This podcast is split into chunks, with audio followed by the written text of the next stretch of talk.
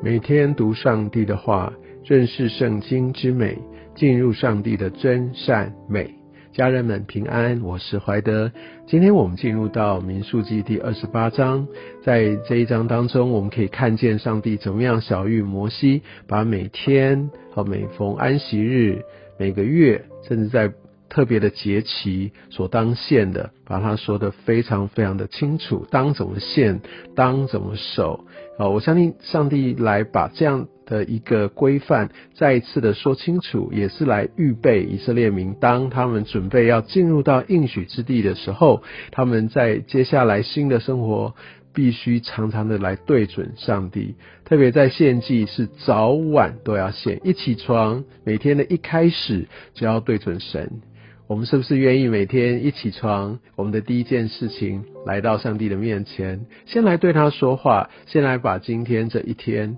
来用一个献祭的态度，知道我们是为主而活，因为翻祭就是象征我们是为主而活，把这一天把我们自己来献在上帝的面前。我们可以透过祷告，透过敬拜，透过灵修 Q T，哦，透过读经或者每天的圣经之美，第一件事情。就要来来来交在上帝的手中献给他。我曾经对自己也是有这样的一个期许，尽可能我每一天第一句话我都是对上帝说的。你是不是愿意有一个这样的一个仪式感，把你的一天的开始就从跟上帝对话开始？而他这边也说到，在黄昏，他要再继续的献祭。经过一天的工作之后，我们把这一天，我们就收拾起来，我们再一次的来对准神，回到家中。尤其在这整个路程当中，我们把一切的重担卸下，我们知道上帝他掌权。我相信早晚的一个对焦是一个非常非常重要的提醒，也象征着我们时时来到上帝的面前，知道我们的一切都是上帝所赐予的。而在安息日的线上，也帮助我们不要放过这样的一个一个日子。不，安息日不是自己休息，绝对不是。安息日也不也不是继续做我原来的工作，也不是这样。安息日是需要特别出来，有一段分别的时间来对准神。我想这个它的焦点就是我们来到神的面前，来与他连结。有些人觉得对安息日是要休息，但休息我们做什么？我想安息日是需要特别分别为圣的，不要忘记了安息日他们做的是献祭，好，所以我们也需要有这样的一个呃一个与神交通、与神连接一个特别的一个时刻。那另外来说，我们可以看到每月哈在月朔就是每个月的第一天，就是一开始哦他就献祭，呃每天的一开始每早晨，然后。安息日，习的所有的工作完成，好的第七第七日安息日，然后每个月的第一天七七节，就是那个出熟的时候，收割的时候，也要把那出熟的再一次的献上，一次又一次，哈，这些叠加上去的献祭，都提醒我们，我们的目光，我们的焦点都在于上帝。在十六节开始，这是逾越节，然后在隔天就是要吃无效饼七日啊。那我想在这个无效节之后，呃，就一个新的日子，逾越节我们被拯救，然后我们开始过圣洁的生活，把旧校除去，就好像我们先得救，然后我们要成圣。就像呃以色列民从埃及地被领出来，被救赎出来，离开被奴之意，然后上帝颁布律法，要他们过一个新的样式，有上帝的同在。所以我想在这个整个过程当中，它都是有一个特别的属灵含义。而且吃无效饼七日，七也代表完全，所以是代表我们成圣的路程是一辈子的事，是没有终结，是持续不断的事情。然后接下来我们可以到收成的时候，七七节那时候庄稼出熟，好，他们就献上第一批的庄稼，就献给神，用这样的方式来献上感恩。